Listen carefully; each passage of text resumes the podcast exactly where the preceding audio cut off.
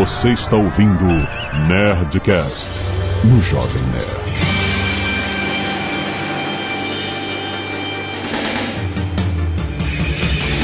Landa, landa, landa, nerds! Aqui é Alexandre Antônio, Jovem Nerd, só dá Zubate. Aqui é Fabiabu e conflito de gerações é você brigar com a sua filha de 5 anos porque ela gastou todas as suas Pokébolas.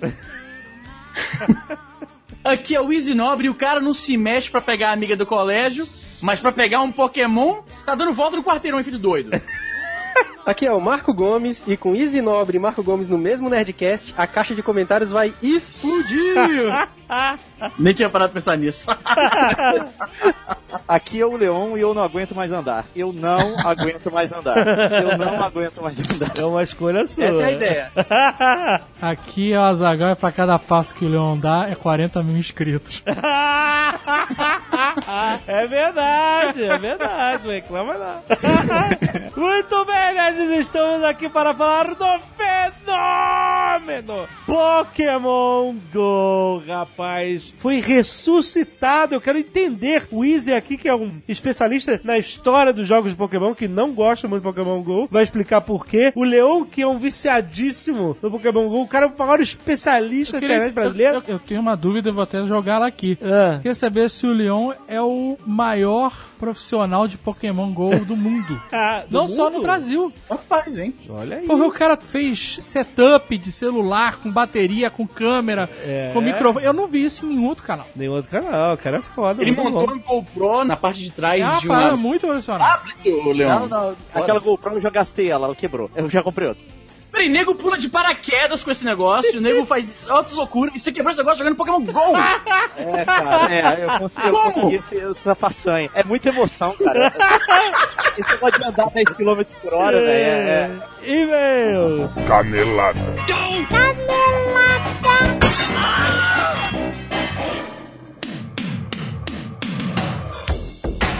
Muito bem, acabamos para mais uma semana de vídeo de Caneladas Nerdcast! Nossa, cara. Vamos esperar. Enquanto a gente fizer a leitura de mesa, alguém vai bater na porta aqui.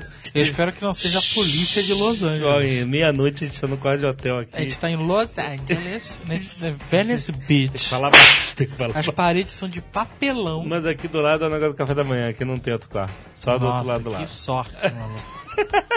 Porque essa parede de papelão, Ah, aqui, ó. Essa parede é Caraca, muito qualquer cara. coisa. Não, vamos, vamos, vamos manter. polícia de Los Angeles, joelho na cabeça. Sabe é? Quando tu, tu fala dois segundos, tu tá no chão, cara no asfalto e o joelho do policial tá na tua orelha.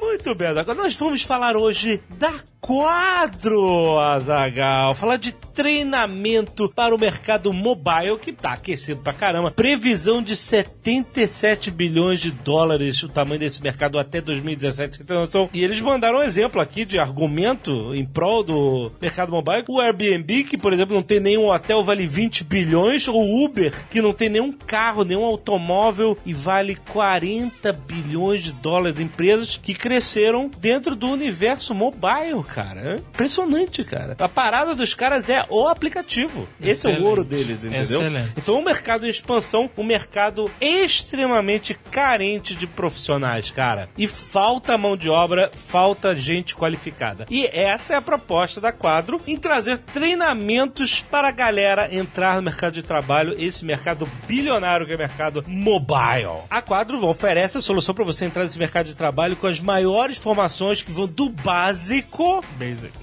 Do basic ao avançado, com turmas reduzidas para um melhor aprendizado. Menos é mais. Menos é mais, muito bom.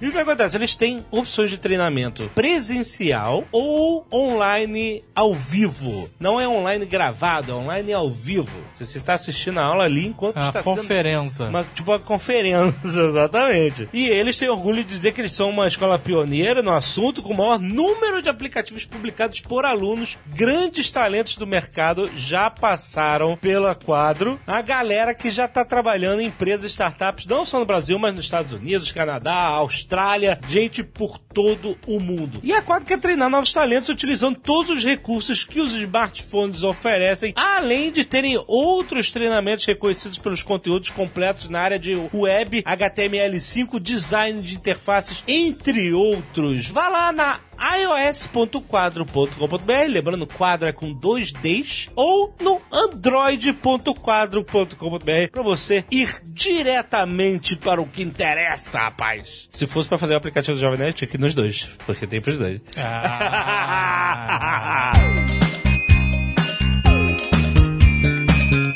E já que estamos falando de startups, Azagal de tecnologia de novas empresas, no dia 22 de setembro agora de 2016 vai acontecer o Sebrae Startup Day, rapaz. Que é um evento idealizado pelo Sebrae, co-criado com o ecossistema de startups que vai ocorrer ao mesmo tempo em 47 cidades em todos os estados brasileiros, Azaghal. Caraca, É um incrível. um evento gigante, cara. Vai ser um dia de troca de experiências, conhecimento, inovação e negócios cuja programação contempla participação importante de atores nacionais e regionais. Eles vão ter, por exemplo, o Startupção, que são empresas extremamente inovadoras, na maioria com base tecnológica, que procuram desenvolver modelos de negócios escaláveis e repetíveis. Escalável é a palavra de ouro do mundo dos negócios. Ó, Se você uma parada que não pode escalar, ela vai ficar sempre limitada naquela pequena bolha. sim. Escalável. Escalável. Seu, seu negócio é escalável. Escalável. Aí você. não vai embora? Ah, a palavra é importante, Não. que repetir pra fixar. Um evento direcionado para empreendedores, startupteiros. Isso é um termo agora, startupteiros. Startupteiros? Exatamente. Nossa. Investidores, desenvolvedores, nerds, geeks, prestadores de serviços, Pode incubadoras. ser desenvolveiros, desenvolvedores. investeiros, Investidores. Olha só, vai ter também incubadoras, aceleradoras. ins- acelereiros, Aceleradores de negócio, mídia. mineiros. Qualquer pessoa interessada no ecossistema de startup que estiver interessado em conhecer o que outros empreendedores já estão fazendo para materializar suas ideias. O objetivo dessa edição, além de, obviamente, fomentar o empreendedorismo inovador no Brasil inteiro, é apresentar a experiência de atendimento Sebrae junto às startups, porque o Sebrae a gente conhece há anos Sim. tá junto com eles há anos, porque eles realmente, cara, é uma instituição que ajuda o empreendedor a não só compreender o seu negócio, mas como gerir o seu negócio em vários níveis, cara. Hashtag Sebrae Like a Boss, link aí no post pra você participar, vai lá no facebook.com Sebrae Like a Boss, tudo junto, certo? Celton. E se você não quiser ouvir os recados e e-mails últimos, não esquece, pode pular diretamente para... 13 minutos e 21 pokebolas para cada Zubat. Essa semana, excepcionalmente, a gente vai pular o cacete de agulhas, cabo solidário e arte dos fãs. Uhum. Porque estamos viajando, a gente tem que fazer o arquivo ficar menor pro upload. E... E a gente tá no hotel e a gente, eu realmente tô com medo da polícia de Los Angeles. Já foda a polícia daqui, cara. Tem que terminar rápido isso aqui mesmo. Se eu não vier a polícia, eu ia viajar gangues. Eu não sei o que é pior, na verdade. Ah, muito bem. Mas calma, se você mandou arte, ou se vai- você mandou suas fotos doando A sangue, cabelo, semana que vem, isso. semana que vem volta ao normal. Então não fique aflito. Sim, sim. Vamos lá, vamos. Eu vou ler um e-mailzinho. Um feedbackzinho, Um né? e-mail. Um feedback tranquilo. Atenção pra você que não viu Stranger Things ou quer tomar spoiler de Stranger Things, vai no Time Jump aí. Exato. Puto- aperta o botão se está no aplicativo que pula Exato. ou pula pro momento que a gente indicou. Marcos Vinícius, 24 anos, advogado, Curvelo, Minas Gerais. Ó, Meus mais sinceros cumprimentos a Vossa Alteza, Príncipe das Astúrias, senhor Jovem Nerd. Cara, um Príncipe das Astúrias eu não ouço há muito tempo, cara. Príncipe das Altas. Muito obrigado. E reverências da mais alta estima Vossa Majestade Imperial, Senhor da Oceania, detentor da razão e arauto da escrotidão, Lorde Azagal. Gostei, gostei mesmo. Já valeu o e-mail, acho que a gente nem deve continuar, deve parar por aqui. Não tá, tá no ar. Não, não, peraí, vamos ver o que, que tem a dizer. Vamos lá. Ele fala aqui que esse não é o primeiro e-mail, muito importante. Pois bem, não vou me delongar mais com delongas e vou direto ao ponto acerca de Stranger Things, mais especificamente o Upside Down. Acredito que o mundo preto e o Upside Down são o mesmo lugar. O, mu- o mundo preto ele tá falando que é ali no início, né? Que a Eleven tá naquela pretidão Sim. e ela vê o Demogorgon lá e vai tocar nele. E que, na verdade, esses lugares são a materialização física do subconsciente da Eleven. Quando ela ainda estava no laboratório e não conhecia o mundo, o Upside Down estava vazio, somente habitado pelos medos e traumas da Eleven representados pelo Demogorgon. E hoje a gente russo lá conversando também, que ela conseguia chegar nos caras, né? Aham. No momento em que a Eleven toca no Demogorgon, ela é exposta de uma maneira muito mais traumática a seus medos e, devido aos seus poderes, é criada a fenda. Outro ponto que notei é que o Upside Down muda de acordo com o que acontece no mundo real, já que quando os adolescentes fazem a armadilha para o Demogorgon no mundo real e o queimam, aparecem marcas de queimadura na casa lá no Upside Down. Isso se deve ao fato de que o Demogorgon e a Eleven é que criam o Upside Down. É isso? Por fim, quando a Eleven destrói o Demogorgon, ela também destrói sua mente e por isso é desmaterializada. Bom, é só uma teoria. Outra coisa que o pessoal falou é que essa parada do chão ficar queimado lá do outro lado Não. também corrobora pra teoria do futuro, tá Sim, exatamente. Porque, Queimou enfim, no passado, queimou vai no continuar passado, queimado queimou- no futuro. Então teremos que esperar para. É, eu não sei, eu, eu, não sei realmente se existirão essas respostas para o que é o Upside Down. Porque a gente sempre pode encarar o Upside Down como. Então, é outra dimensão do terror. Talvez eles simplesmente não saibam, né? Também. É, não, não precisa. e a Talvez não resposta precisa. é outra dimensão do terror. Exatamente. Leandro Pereira, 34 anos, analista de sistemas São Paulo, capital. Olá, nerds. Foi perguntado pelo Jovem Nerd algumas vezes o motivo do seriado se passar em 83. Por quase uma hora, fiquei me perguntando se vocês não haviam notado o fato de terem mencionado o projeto MK Ultra nas reportagens que incriminaram o Dr. Brenner. E percebi que, na verdade, vocês o desconheciam. Hã? Pois bem, Não, não conheço não. Que- Qual foi essa história? é o que ele diz aqui, ó. o projeto MK Ultra era um projeto da CIA que realmente existiu e fazia, entre outras coisas, muito bem pontuado, parabéns, o que foi dito na série. Dois pontos. Buscavam encontrar pessoas com poderes sobrenaturais e amplificar os sentidos para criar super soldados. Esse existiu mesmo. Ele tá dizendo que sim. Ah. O programa ocorreu do início dos anos 50. É mó cara de anos 50 mesmo isso. e Exato. terminou em 1984, que foi a época onde administravam LSD e outras drogas mais novas. Caraca, maluco. Tal projeto teve correspondente em outros países como a Alemanha nazista, União Soviética e China, mas normalmente se fala somente dos nazistas, assim como não se fala do apartheid estadunidense. Estadunidense. Estadunidense. Eu não consigo falar isso. Estadunidense. Estadunidense. Isso. Então faz sentido a série se passar no período histórico do final do projeto Aham. e não simplesmente sendo por vontade Olha aí. de nostalgia. Muito bom, muito bom. Não é? Tendo existido ou não, pode, pode também ter sido uma teoria da conspiração que ficou forte e tal. Não sei se. Ah, mas isso aqui já já mas, mim já, é verdade. mas já é o suficiente pra. pra MK justificar. Ultra. Eu acho que MK Ultra. Já é, pra mim já é verdade. Ninguém encontrou nada, né? Tem Você os filmes, ó, é tem o- isso, né? Tem o filme Scanner, Somente Pode Destruir, que também é dessa época. Deve ser parada do MK Ultra. Você não lembra de detalhes do. Não, né, cara? Pelo amor de Deus, né? Eu Então- até se eles não tivessem apagado minha mente. Ah, Tá que pare. e acabamos de lembrar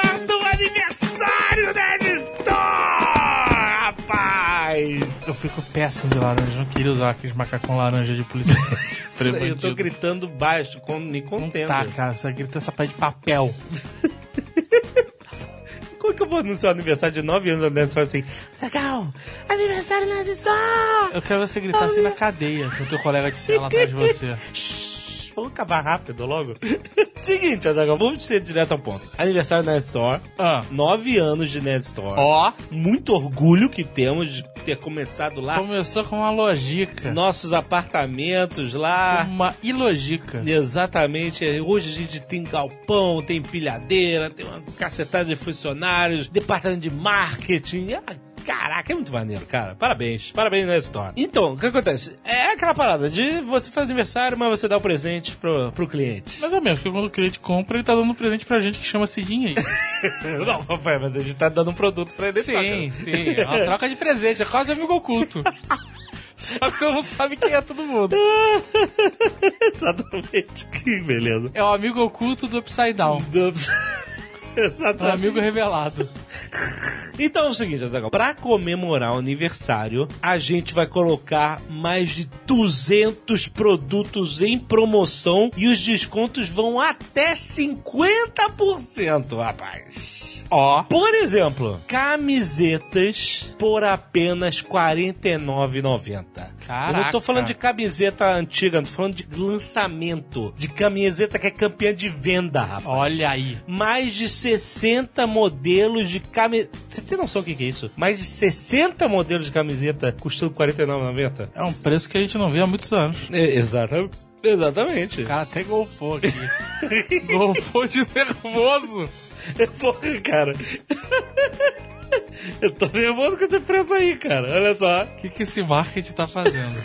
Canecas, que sempre foi uma parada que a gente vendeu muito na Nessó. R$24,90 todas as canecas. Mais de 40 modelos de canecas. Todas as canecas, não só, só as canecas do Jovem Nerd. Não, não só Jovem Nerd. Todos os modelos de caneca que a gente vende. Tudo que a gente tiver de caneca, R$24,90. Olha aí. Certo? Livros. Ah. Os grandes sucessos da Nerd Books. Sempre foram grandes sucessos de vendas na- na Nerd Store. Apenas R$29,90. Não, não, não. Todos os Não, livros. não, não, não. Eu tô falando de todos Não, os não, livros. não, O Ozob, Não, não, não, não, não. Rough Gun, Não, Volume sério, 1, não, Volume peraí, 2. cadê? Proto...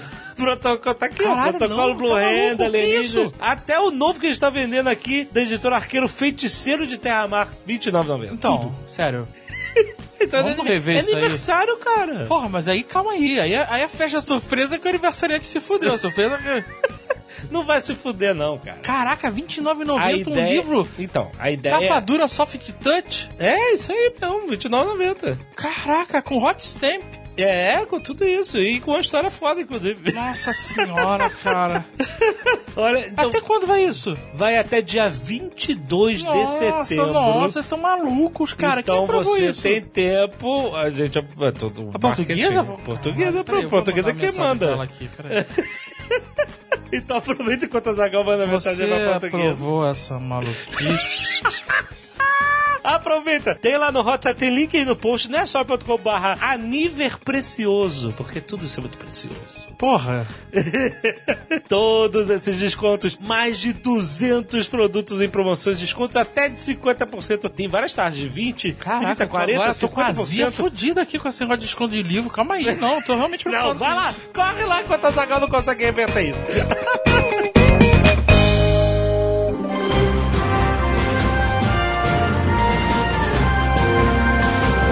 Vamos lá, vamos entender. A minha dúvida, antes da gente entender o que é Pokémon GO, essa porra toda, que eu, eu só vou falar agora, depois eu vou na verdade sair.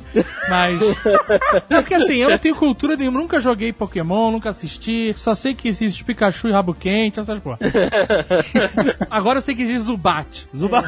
Zubat, exatamente. Mas eu não tenho cultura de Pokémon, então não me desperta interesse. Mas eu acho impressionante esse fenômeno que tá acontecendo. E eu acho maneiro as pessoas jogarem, saírem na rua, conversarem. Eu acho legal, não quero participar, não tenho saco, não quero que conversem comigo sobre isso.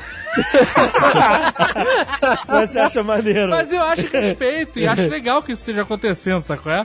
Se tiver um jeito do Jovem Nerd faturar dinheiro com isso, você vai achar ótimo também, né? Esse programa é pra aquecer. Pra. Três camisas novas aí, né? Mas o que eu quero saber, a minha pergunta é original e verdadeira. Será o Leon, coisa de nerd, maior canal de gameplay de Pokémon GO?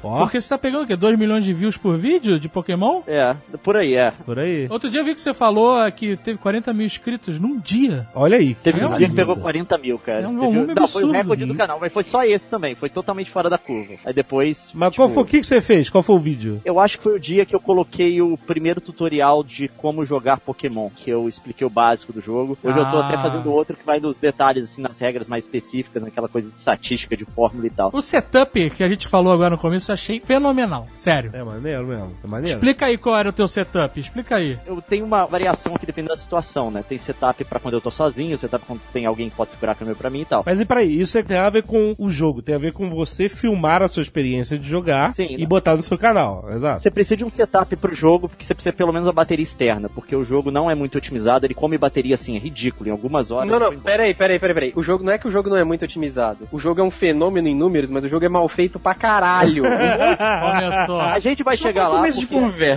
lança, não é nem um jogo, jogo.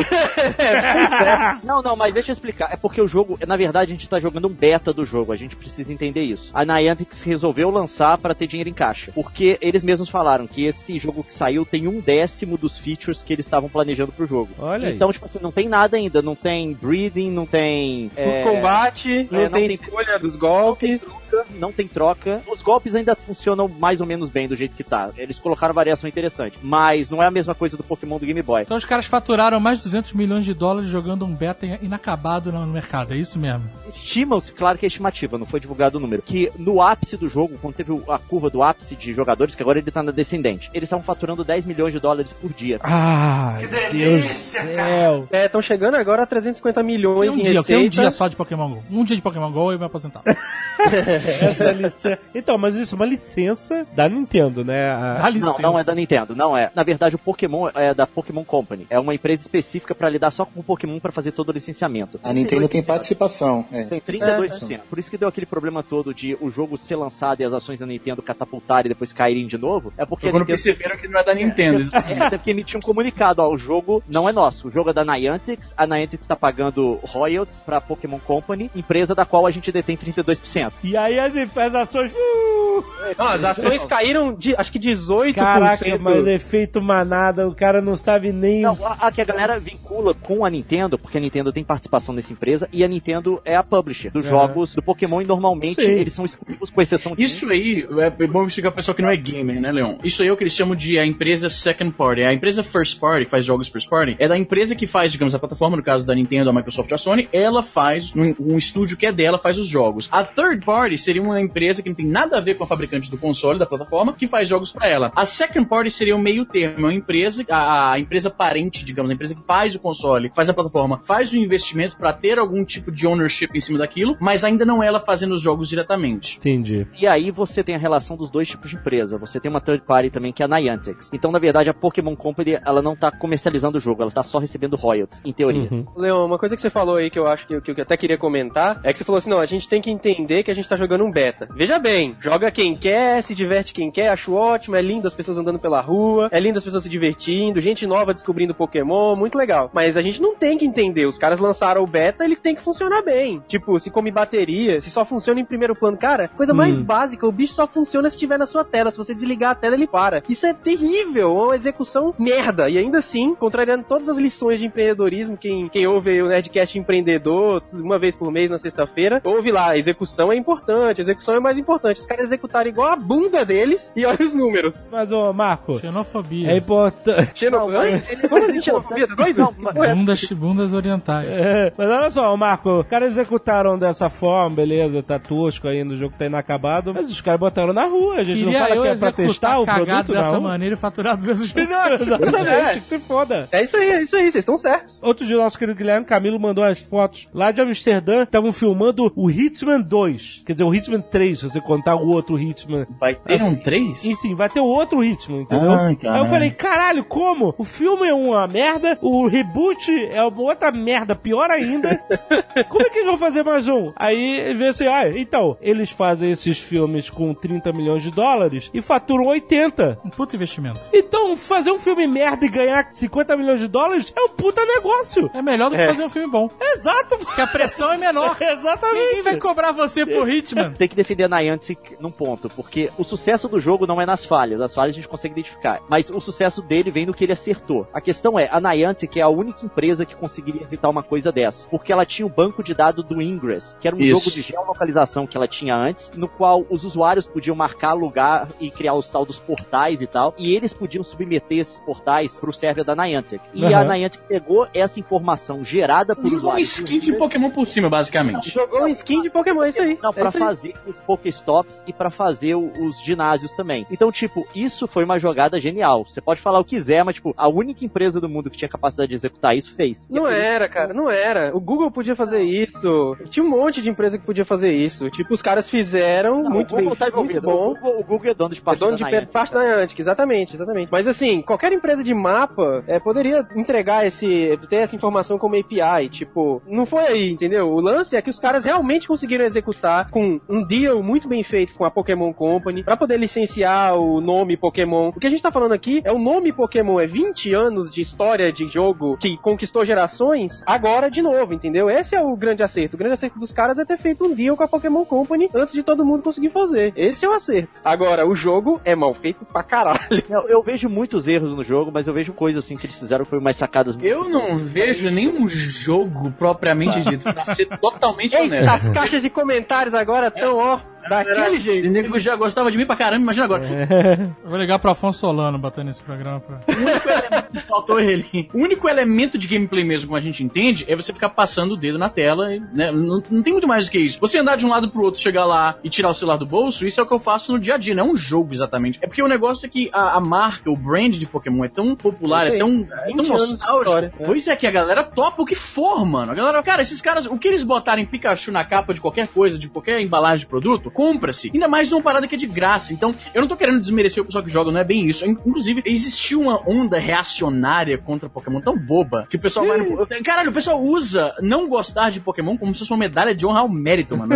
Exato, né? Que maluquice. velhas do meu Facebook estavam em polvorosa, uma querendo informar o mundo primeiro que a outra, de que elas não veem interesse no jogo, não querem jogar, tem raiva de quem joga. Eu não acho isso, eu acho ideia bacana, acho legal ver o pessoal andando em todas as cidades ao redor do mundo, mano. Você vê, alguém jogou um lure, né, que é um, um elemento, a gente pode depois entrar um pouco na explicação dos elementos de gameplay, gameplay entre aspas, que faz, vocês dropam um item no, no negócio que atrai vários pokémons ali naquele momento. E aí acontece isso em várias cidades e você vê uma multidão de pessoas andando e conversando e falando sobre o jogo, sobre o seu interesse em comum naquela parada. Eu acho isso bacana até. O que me atrai na, na série Pokémon, quase nada daquilo está em Pokémon GO. Por isso que eu É. particularmente não gostei tanto. Mas você sabe uma coisa que eu tava analisando? Às vezes, uma mecânica de gameplay, e não só de videogame, mas pode ser um jogo de tabuleiro, tipo Battlestar Galactica, que usa uma, uma mecânica de traidor. E isso se encaixou como uma luva no tema do jogo, porque na série tem o- os Cylons que são iguais a humanos, e você não sabe quem é um Cylon, quem é um humano, etc. E aí o cara, quando traduziu isso pra mecânica do jogo de ter um traidor, um cara que é um Cylon, que pode nem saber que ele era um Cylon, você tira uma carta no meio do jogo, que é uma segunda fase que você pode descobrir que é um Cylon. Isso legal. se encaixou com a perfeição no tema da série, que você, caraca, parece que foi feito pra isso. O Pokémon GO, ele tem uma vantagem de, no jogo, no anime, etc., os moleques não saem andando pelo mundo caçando Pokémon, Isso. a temática encaixou perfeitamente com Sim. fazer isso de verdade no mundo real. E os caras pegaram essa porra de realidade aumentada, que ninguém sabe usar pra nada, e conseguiram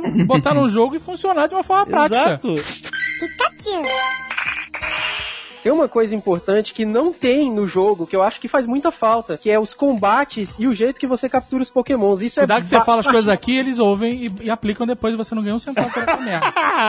Presta atenção, já aconteceu. Já tá, aconteceu. Zagal tá, tá traumatizado. O Easy, que é fã aí do Pokémon, vai corroborar com certeza. Pokémon, as batalhas de Pokémon são a parte mais importante Mas do isso mesmo. Pokémon. Ainda não, mas vai batalhar. Pokémon tem troca desde, cara, 1995. Você pega um cabinho, na época que não existia o wireless, não existia nada. Você pega um cabo, pluga no seu Game Boy, no Game Boy do amigo e troca. Eu tô a trocar, na atualização. O que o Marco tá falando, tanto é verdade que o jogo ele foi feito desde o começo. O- os jogos de Pokémon os primeiros, né? Que era o azul ah, e o vermelho, né? Que no, no- no Japão tinha o verde. Mas enfim, você não podia capturar todos os Pokémons tendo uma cópia só do jogo. Porque uma cópia tem certos Pokémons, né? Digamos, o, o azul tem certos Pokémons e o vermelho tem outros. E pra ter todos, você tem que obrigatoriamente ter amigos que tenham uma cópia oposta à sua para que você possa então trocar. Então aquela ideia da socialização fazia parte do paradigma do jogo desde a primeira edição. E isso tá ausente por enquanto. É muito provável que eles vão adicionar isso com o update e tal, mas no momento. É, é. Prova- Os caras não são tão burros assim, né? Não, mas ele tem elementos sociais, viu? Obviamente você vai sair, vai encontrar com as pessoas. Não, eu- é claro, claro. Eu- eu- quando eu digo elemento social, eu digo na questão de troca de pokémons, batalha. Cara, a Pokémons. batalha nesse jogo, não, a o jogo é batalha- tão skin que você joga uma fruta pra enfraquecer o Pokémon. Isso não existe, velho. Tipo, não é assim, sabe? Não, você tem que batalhar, elemento- enfraquecer. Esse, esse é um elemento que nunca vai ter, porque é o próprio da mecânica do jogo. Mas batalha tem, tem no ginásio e vai ter o PVP logo logo também. Mas o grande problema do Pokémon é que muitas das mecânicas, como a Niantic não tá conversando, não tá comunicando muito bem, tem muita coisa que é mecânica do jogo, é elemento de gameplay e as pessoas não sabiam usar. Por exemplo, como é que você faz o spot de um Pokémon com o sistema de nearby atual? Tem como você localizar um Pokémon que apareceu lá no seu radar. A maior parte das pessoas não sabe, porque a Niantic nunca comunicou isso. É uma coisa interessante, você sair e tentar achar um Pokémon que tá perto de onde você tá, mas que não apareceu no seu celular ainda. Então, tipo, tem várias coisas nesse sentido que não foram comunicadas pros jogadores e parece que o Pokémon Ué, mas como é que faz isso? o pessoal do Reddit já descobriu. O sistema novo de Nearby, o Pokémon aparece na sua janelinha de Nearby se você estiver num raio de 200 metros dele. Aí Certo. o jeito de você achar é você andar até você sair desses 200 metros, você vira 180 graus, anda pro outro lado, até o Pokémon desaparecer de novo do seu radar, depois você vira 180, Ah, você triangula. é, aí você faz uma triangulação e você Caraca, consegue... vai se ferrar. Caraca, é muito Não, bom. não, mas isso, mas isso é doido. Tipo assim, eu fiz isso no, num vídeo pra achar uns slowpokes que a gente foi pegar. E, tipo assim, quando você consegue, velho, dá um sentimento de recompensa, sabe aquele negócio de matei o chefão do jogo? Tipo assim, Aham. achei, sabe? Achei, encontrei. Então, tipo, mas isso eles não comunicam. A gente sabe disso porque a galera do Reddit fez data mining, descobriu como é que o treco funcionava, e depois alguém que manja de matemática montou um esquema geométrico lá. Cê, galera cara, na internet sempre tem um cara que leva a parada pra um nível. Tem uns malucos, você vai procurar. No Reddit, especialmente. O cara, você gosta de Lego? Tem um maluco que montou uma Lamborghini, que funciona de verdade com Lego. Tem sempre um maluco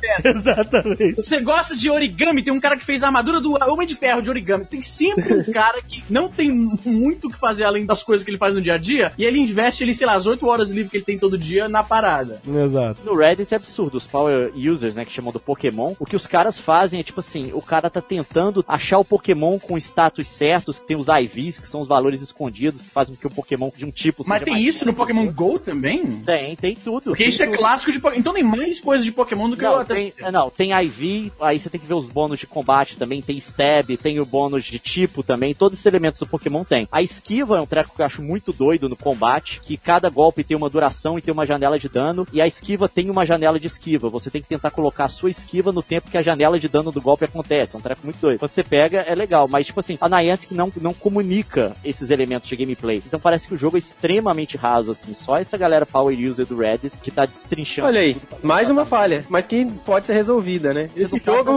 tem muito potencial, cara. Pode crescer muito, mas, é, enfim, falta muita coisa. Vai ter que ter muita atualização aí. Eu vou falar da perspectiva de uma pessoa que tá vendo outra pessoa jogar, que no caso da minha filha, né? Que ela tem 5 anos e tá maluca por Pokémon agora. E acho que esse é o outro grande ganho da Nintendo. Ainda que não seja direto com a venda do jogo, acho que eles estão apresentando Pokémon para uma, toda uma nova geração que Ah, e- ressuscitou fodamente, né? Fodamente, porque é uma geração que ainda não tem Nintendo DS, sabe? Que tipo, ainda não assistia o Pokémon Netflix, onde quer que seja. E cara, hoje a minha filha já sabe, putz, já sabe tudo sobre o Zubat, sobre Ratata, sobre o Sabe? E pra ela que não jogou os primeiros Pokémons, sabe? O Red, o Blue, até porque quem jogou já morreu faz tempo. Essas pessoas nem estão mais vivas. Cara, pra ela não faz a menor diferença, sabe? Porque o lance dela é, é sair por aí comigo pegando Pokémon. É, esse E aspecto coisa- do jogo é incrível, né, cara? Isso é bacana, cara. E eu acho que uma coisa genial do jogo também, que assim, tudo bem, não foram eles que inventaram isso, mas pra ela, ou para as crianças em geral, sabe, que não tem esse olhar um pouco mais técnico que a gente tem, é tipo assim, tem um Pokémon na minha casa mesmo, sabe? É, Eu ela tenho um Zubat acredita no meu quarto. né? Exato. Ela acredita que ele tá ali, tipo, e, e o celular é simplesmente uma lente que permite que ela veja esse Pokémon, sabe? Você sabe que isso causou problemas aqui no, no Brasil já, né? Você Sim. sabe Tem uma disso? gravação de WhatsApp, tá gravação do rolando? WhatsApp? Eu, Aí, ó. eu vi, eu vi. Maria do Carmo, minha filha, a paz do Senhor. Estou passando por aí para lhe demônio. avisar que você vigie, suas filhas vigiem, não queira acordo com uma historinha que tá aparecendo aí de um tal de um Pokémon. Que diz que o bicho fica escondido dentro de casa e o povo baixa um negócio no celular e encontra ele. Não queira. Não Minha queira. sobrinha ontem disse que ele tava no meu ombro. Eu disse, sai, capeta do inferno. meu ombro é de Jeová, eu não te aceito. Cara, eu, eu, eu me identifico pra caralho com isso. Eu já comentei uma vez, eu, eu nasci em lá muito é, religioso e tal, e o pessoal nos anos 90 tinha muito essa crença de, nossa, o diabo está em todas as partes, aquele jogo é do diabo, aquele, aquele programa da TV é do diabo. Então, quando eu ouço essa mulher, que obviamente não deve ter, né, uma educação muito formal e tal, e a, a visão do, de mundo dela é isso, é a- as É. forças iguais por todo canto. Então, quando ela vê algo que ela não entende, muito como os nossos antepassados ali na Idade Média, tudo são maus espíritos, né? Então, aham. eu- isso pra minha vida. A minha, mas é, cara, é- são maus espíritos. E aí, a minha vida inteira foi tendo que explicar pra minha mãe que o meu hobby, o RPG, ou Magic, ou Cybercops passava na TV, que eu tinha que assistir escondido. Eu vivi a vida inteira tendo que explicar. Pokémon também, mas eu já era um pouco mais velho, então eu já tinha uma certa autonomia. Mas, cara, eu me identifico muito com isso. É, eu também ouço muito das minhas vizinhas quando ela fala isso aí, cara. É muito engraçado.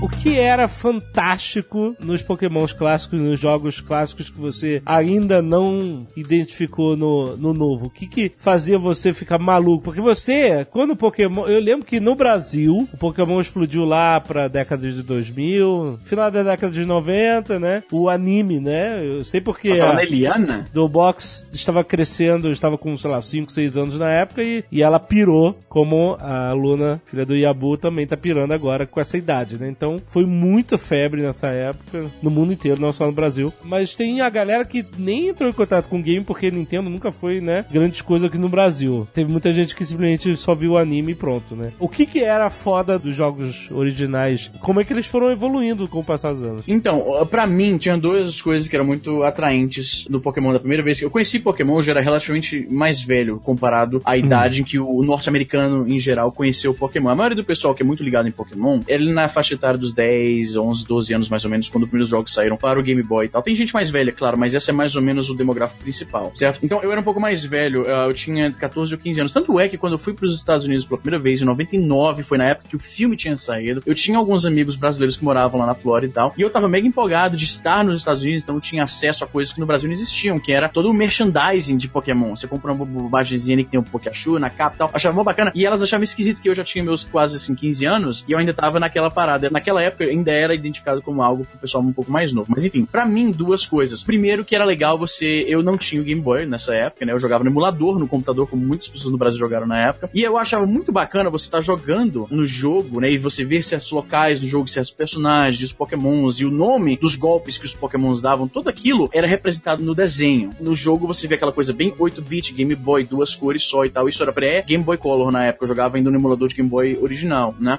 E ver aquilo num desenho com, né, uma dimensão maior, mais cores, um som, né, de, de- a voz, de verdade, dos bichinhos e tudo, eu achava isso muito legal, eu achava isso muito foda, essa parada meio multimídia, né? Você, eu chegava numa certa cidade no desenho e eu lembrava que, nossa, eu, eu visitei essa cidade no jogo, eu encontrei aquela enfermeira no jogo, encontrei, enfim, eu achava legal pra caramba ver essa representação. Eu ia assistir o desenho e ficava com mais vontade de jogar, e enquanto eu jogava eu ficava com mais vontade de assistir o desenho. Então, uma coisa meio que alimentava a outra. E a outra E coisa hoje que eu nego vem falar de transmídia, né, cara?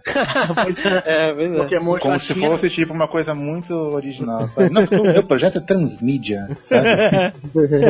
É, mas começou lá, pois eu achava muito legal isso. Tipo, eu tava jogando, aí começava o desenho, né? Passava na Eliana. E eu parava de jogar pra assistir o desenho e ficava mega empolgado de ver aquelas coisas e tal. Uhum. Aí eu lembro que teve um episódio, ainda lembro disso, cara. Eu tava na casa da minha avó, aí tinha um episódio em que o Ash ah, encontra um treinador que ele tem um Sand. Ah, como é o nome do, bicho? Sandshrew, acho. Sandshrew. Sandshrew, exatamente. E aí ele descia a porrada no Sandshrew, porque ele era um cara muito, né, na questão da disciplina e tal. E no dia anterior eu tinha capturado um Sandshrew no jogo. Eu fiquei, nossa, que louco, é o Pokémon que eu peguei no jogo e tal. Enfim, a segunda coisa que eu achava legal, que no momento ainda não é possível no Pokémon GO, é porque você podia montar o seu time da forma que você achava melhor. E não apenas isso, mas à medida que você evoluísse os Pokémons, você optava por aprender este ou aquele golpe de acordo com o que você achava que era melhor para a composição do seu time. Então rolava muito de quando você ia batalhar com um amigo, você ficava comparando, olha, cara montou o time dessa forma, dessa forma e dessa forma, isso é bacana. Mas por outro lado, eu tenho isso aqui, isso aqui, isso aqui. E acontecia um negócio que eu via em outro hobby meu, que era no caso do Magic, um negócio chamado metagame, que você, você joga Hearthstone, né, Alexandre? Então você deve lembrar, sacar isso. Que é tipo, o metagame de uma região, que é mais ou menos o que rola mais frequente no jogo. O cara usa mais este tipo de estratégia, ou aquela tipo, aquele tipo de estratégia diferente. E então o que rola é que, às vezes, tipo, no colégio, né, o pessoal jogava com, favorecia um certo tipo de time. E aí você deixava os pokémons no banco da reserva pra jogar justamente contra aquele cara que o pokémon mais forte dele é um pokémon de fogo, por exemplo, o Charmander da vida. E aí você tinha aquele pokémon de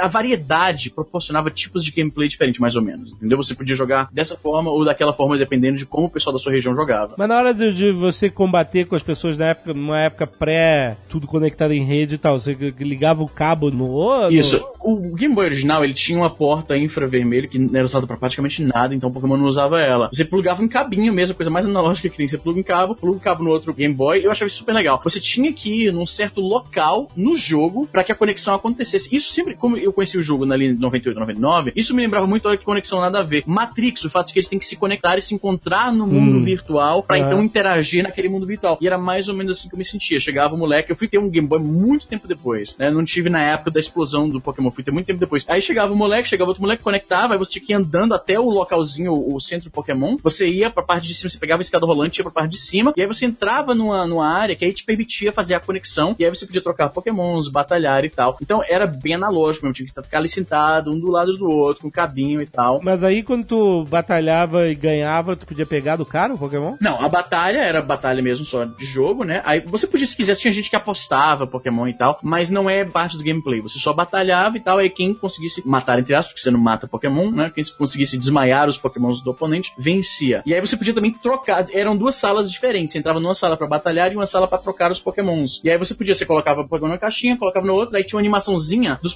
Pokémons indo de um Game Boy pro outro. Era muito legal, cara, ver isso acontecendo. Tinha inclusive Pokémons que só evoluíam se você trocasse e aí trocasse de volta. Então o jogo era impossível de ser completado no Uhum. emulador, por exemplo. Você tinha, por exemplo, o- eu acho que o Graveler, no caso dele, você evoluía, aí você tinha que passar ele pro amigo, aí você pedia pro seu amigo passar ele de volta, e nessa volta ele evoluía finalmente pra última versão. O Golem. O Golem, exatamente. O Graveler era o- era o Geodude pra Graveler pra Golem. O Golem era impossível de evoluir no emulador. Mas aí na- na- nas batalhas, ou seja, quando terminava não acontecia nada. Ninguém ganhava experiência, nem, nem nada, nem ficava com o Pokémon do outro. Ganha experiência, ganha experiência. Ganhava o Pokémon do outro ou não ganhava? Você ganha experiência, mas Pokémon do outro não, certo? Você ganha experiência. Pontos de experiência e o Pokémon ganhava. O que acontecia é, como eu falei, tinha garoto que extra jogo a- dizia, se você ganhar, você ganha um Pokémon meu, entendeu?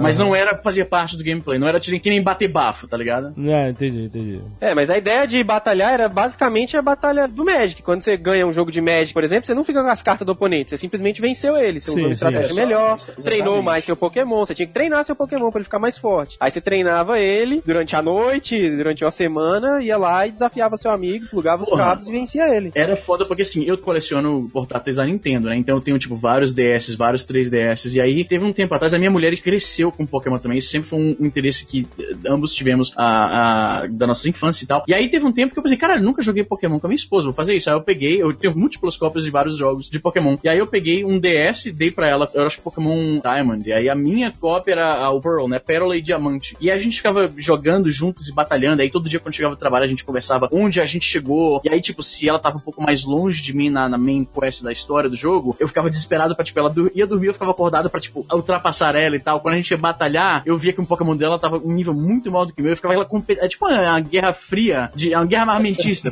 tá entendendo? De Pokémon. Era Uhum. divertido isso, cara. Era divertido isso. Jogar Pokémon no emulador era bem, era uma experiência bem, bem capada mesmo. Mas você acha que é isso que tá faltando, então, que não te animou no Pokémon GO, é isso? É esse aspecto? Pois é, como o Fábio, não, o Fábio não, o Leão mencionou, né, que tem um componente social, de fato tem um componente realmente social. Você, meu irmão, por exemplo, ele tá fissurado no Pokémon. Toda semana ele sai com os amigos dele, eles vão pra algum, eles sempre escolhem um lugar da cidade que eles não conhecem, e aí eles vão perambulando pela cidade, ficando andando tipo 10, 15 quilômetros por uma região que eles não conhecem. Então eles estão conhecendo a região, ficam tirando fotos, conversando, né, atualizando a rede social. Ah, estamos aqui, não sei o que, tomando cerveja, capturando Pokémon e tal. Ah, então tem um componente social real, digamos, mas falta, na minha opinião, essa parte do, porra, Alexandre, deixa eu ver os seus Pokémon, vamos batalhar aqui, vamos, o meu melhor Pokémon contra o seu melhor Pokémon, Aham, vamos trocar. aham. Falta isso ainda, pra mim. Por isso que eu não curti. Eu joguei muito rapidamente e aí eu vi que não capturou, sabe? E é uma pena, porque eu tava na esperança de que essa porra ia me fazer levantar da cadeira do computador e andar um pouco mais. E não foi, não foi o caso. Mas você tem que ver que isso vai aparecer no jogo eventualmente. E acho que uma das coisas que eles fizeram certo no Pokémon GO, apesar de todo o problema que tem com essa mecânica, foram os ginásios. Que é exatamente essa coisa do despropósito de lutar contra alguém. Eu espero que eles incorporem o ginásio no PVP quando tiver. Que no ginásio você toma uma localização da sua cidade, todo mundo do seu bairro clica lá e vê que você é o líder do negócio. Aham. É, isso é uma mecânica muito legal mesmo. É, aí tipo assim, você pode ver, tipo assim, outro dia eu falei, vou ver se eu consigo tomar quatro ginásios ao mesmo tempo, sem ninguém tomar nada. Aí eu consegui tomar os quatro e eu era o líder dos quatro, assim. Eu fui e reivindiquei lá o meu prêmio por ter tomado o ginásio um pouco antes de eu perder um, um deles, que estava sendo atacado. Então isso eu achei uma mecânica interessante, que pega essa coisa do Pokémon da luta e traz pro outro nível, né? Que não é mais só você batalhando com seus amigos. Ali você tá encontrando todo tipo de estranho aqui do bairro, tem um monte de gente. É legal quando você vai batalhar num ginásio, várias pessoas podem batalhar ao mesmo tempo. Aí tem uma galera em volta batalhando também. Aí quando vocês conseguem diminuir o prestígio do ginásio pra zero, que é na prática vocês venceram o ginásio, tem aquela corrida pra ver quem vai colocar o Pokémon primeiro no ginásio pra reivindicar pro próprio time. Então, mas como é que faz isso? É assim, são três times, o azul, o amarelo e o vermelho. Valor, Isso. Misty e... qual que é o... Instinct. Eu escolhi o vermelho, eu fiz certo? É, escolheu o seu vermelho também.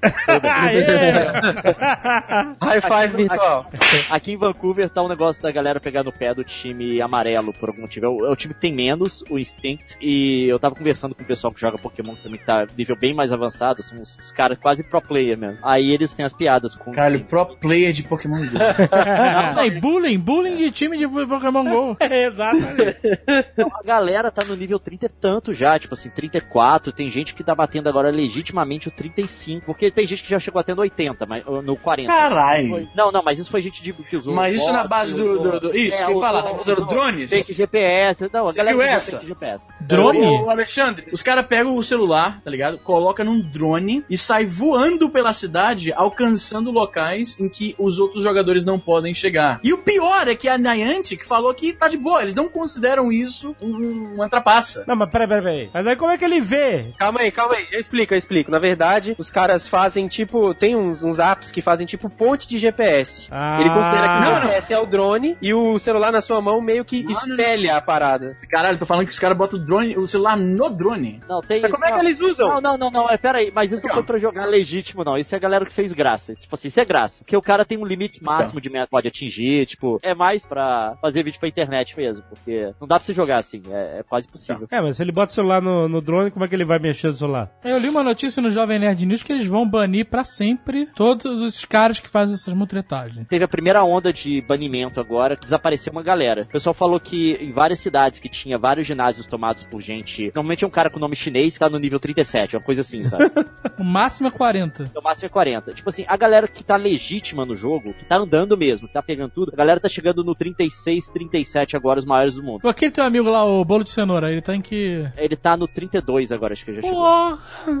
Aí, é, é, eu tô no 26, pra você ter uma ideia. Enfim, chega no 40. Então, a galera falou que nessas cidades que tinha essas pessoas que tomaram o ginásio, tá desaparecendo. A galera que tá tomando ginásio, a gente tem um nível normal pra área da galera que tá jogando. Aham. Isso é uma coisa que eles precisavam fazer há muito tempo, tava demorando. Porque tinha um- uma forma de você andar pelo jogo sem, no, no PC. É, isso chama GPS spoofing. E é isso que o drone faz também. Esse drone, Pokédrone, que saiu uns concepts, video concepts aí, é isso. É um dronezinho que faz spoof de GPS, como se Não o seu é GPS. Mano, olha, esse, olha esse link que eu mandei no chat aí. Esse cara tá realmente voando com o celular dele lá nas alturas e capturando pigeons e o caralho. Mas como que ele tá capturando, cara? Não, O se, o cara, Pokédrone- se o cara colocar um drone pra capturar PJ, PJ é uma comum, velho. Não.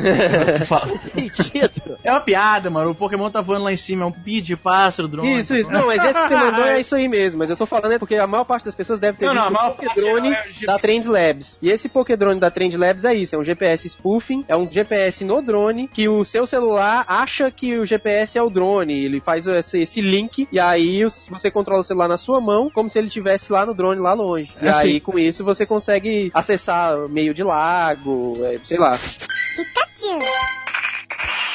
Eu quero entender como é que funciona essa distribuição de Pokémon pelo mapa. É totalmente aleatória? Sim, Não, aleatório Não, com certeza não. não, é. Não, Cara, lá. na verdade ninguém sabe, não, só porque eu acredito que a Niantic não publicou exatamente os- as metodologias Mas tem dele. uma teoria, que eles usaram palavras-chave do Google Maps pra poder colocar os Pokémon. Caralho, sério? Ah, faz tá sentido. A galera tá começando a fazer umas correlações. Tem determinados tipos de pokémons que aparecem em determinadas áreas. Por exemplo, se você tiver alguma informação sobre areia, deserto, coisa do tipo, pode aparecer pokémon de pedra, bastante pokémon de pedra no Ah, é, lugar. mas isso eu acho que fazia Não. parte até do press release do jogo. Pokémon de água fica perto da água, Pokémon de grama Sim, aqui em Fortaleza, por exemplo, tem um monte Não, de só Pokémon isso. de água e de, e de terra. Curitiba só tem Zubat. Só tem Zubat aqui nessa merda. Em Calgary é Pidgey, Ratata e aquele Whittle. Só Aqui tem muito Styrel, Aqui é Weedle, Pidgey e Magikarp. aqui tem Pô, muito Styrel, Magikarp. Magikarp, Horsea. É, aqui tem muito também. Porra, eu já- mais cara. Eu já tenho Magikarp no segundo Gyarados, pra você ter uma ideia. Mas você falou que eles, por exemplo, para os Pokéstops, eles importaram informação do jogo anterior deles. O jogo do Ingress, é. Então, o que que criou esses Pokéstops? Eu vi, por exemplo, Pokéstops ficam em lugares que normalmente atraem muitas pessoas. Tem um ginásio numa praça aqui em Curitiba que vai uma galera, e já ia uma galera galera, a praça é bem conhecida, bem localizada e tal, e, e os jovens já frequentavam a praça. E aí tem um ginásio e dois Pokéstops nessa praça. Tipo assim, alguém estudou esse lugar especificamente, ah, em Curitiba tem essa, porque não dá pra fazer isso no mundo inteiro, é possível. Como o Leon tinha falado antes, a Niantic tinha feito um outro jogo também que usa geolocalização. Não usava tanto a realidade aumentada, esse foi um dos mods que fez o Pokémon GO ser tão popular, eu diria. Ah, era um jogo chamado Ingresso, né, como o Leon falou, e que esse jogo basicamente ele criou o esqueleto, digamos, né, da informação que a Niantic então usaria para jogar um skin de Pokémon por cima. Então, as Pokéstops, eles eram pontos que já existiam naquele jogo anterior, então eles só pegaram o banco de dados e, né, Mas quem criou? Foi a comunidade que criou, é isso? Os jogadores eles podiam submeter a candidatura de locais pra serem portais no jogo. Ah, candidatura. Porque senão tem milhões, exatamente. Não, a galera mandava. Tem milhões, Jovem Nerd. Não, não, não. eu sei, mas aí, aí você, sabe, ia botar, tipo assim, imagina dois ginásios ou três ginásios no mesmo lugar. Não ia dar certo. Tem que ter um, alguma espaço. É, crowdsourcing, isso é crowdsourcing clássico. é. Manda as pessoas enviarem, faz uma filtragem. O problema tá resolvido. O algoritmo tem que ver isso de alguma forma, né? Porque não tem como ser humano ficar aprovando todos os. Tem? Isso, isso Indianos? chama. Você não, você não conhece? Ah, Um deles tem um monte. Um deles chama Amazon Turk. Eles chamam de Artificial Artificial Intelligence. Então, É, pode então. ser com isso aí. Tem. É, Artificial Intelligence é, é um indiano lá. Me ouve, ô carai. É Artificial Artificial Intelligence. Ah, Esse é tá. o slogan do Amazon Turk. Ah, tá, entendi. Ou Natural Indian também. Bangladesh é o grande lugar. Não, mas isso foi mecanizado a seleção mesmo, porque tem coisa que não faz sentido. Tem um ginásio que é famoso no mundo que fica no meio de um lago, porque o lago era o ponto, provavelmente era o portal do Ingress, e na hora de colocar o ginásio, eles colocaram no meio do lago, de forma que para você atacar um ginásio, você tem que chegar num determinado perímetro dele, você tem que chegar perto. E o único jeito de acessar esse ginásio é de barco. Então tem vídeo na internet da galera pegando caiaque, remando até o meio do Nossa lago e atacando o ginásio. Ah, Mas é bom porque é um lugar que vai ter, ser pouco atacado, né? O ginásio. No meio do lago do que o ginásio shopping, né? Não, não, não. Se eu conquistar aquele ginásio e alguém tomar, eu não ligo, porque o cara teve um esforço danado, ele merece, velho. o que, que você ganha por conquistar o ginásio? Só o prestígio de estar lá? É isso? E pontos Não, pro seu é, time? pra cada dia que você tiver um Pokémon no ginásio e por ginásio, porque o seu time pode colocar Pokémons lá também. Tem um esquema de treinar no ginásio também. Você pode treinar com o seu Pokémon, batalhar os Pokémons do seu time que estão no ginásio que é do seu time. E aí mais gente pode colocar Pokémon lá, no número total de 10. Pra cada dia que você controlar esse ginásio, você pode ir na loja e reivindicar uma premiação, que são 500 Stardust, que é uma coisa que você usa pra subir os seus Pokémon de nível. E você ganha também 10 ou 20, agora eu esqueci, moedas pra loja, pra comprar itens. Aquela coisa que você só consegue de outra forma se você gastar dinheiro. Se você dominar um ginásio, você consegue.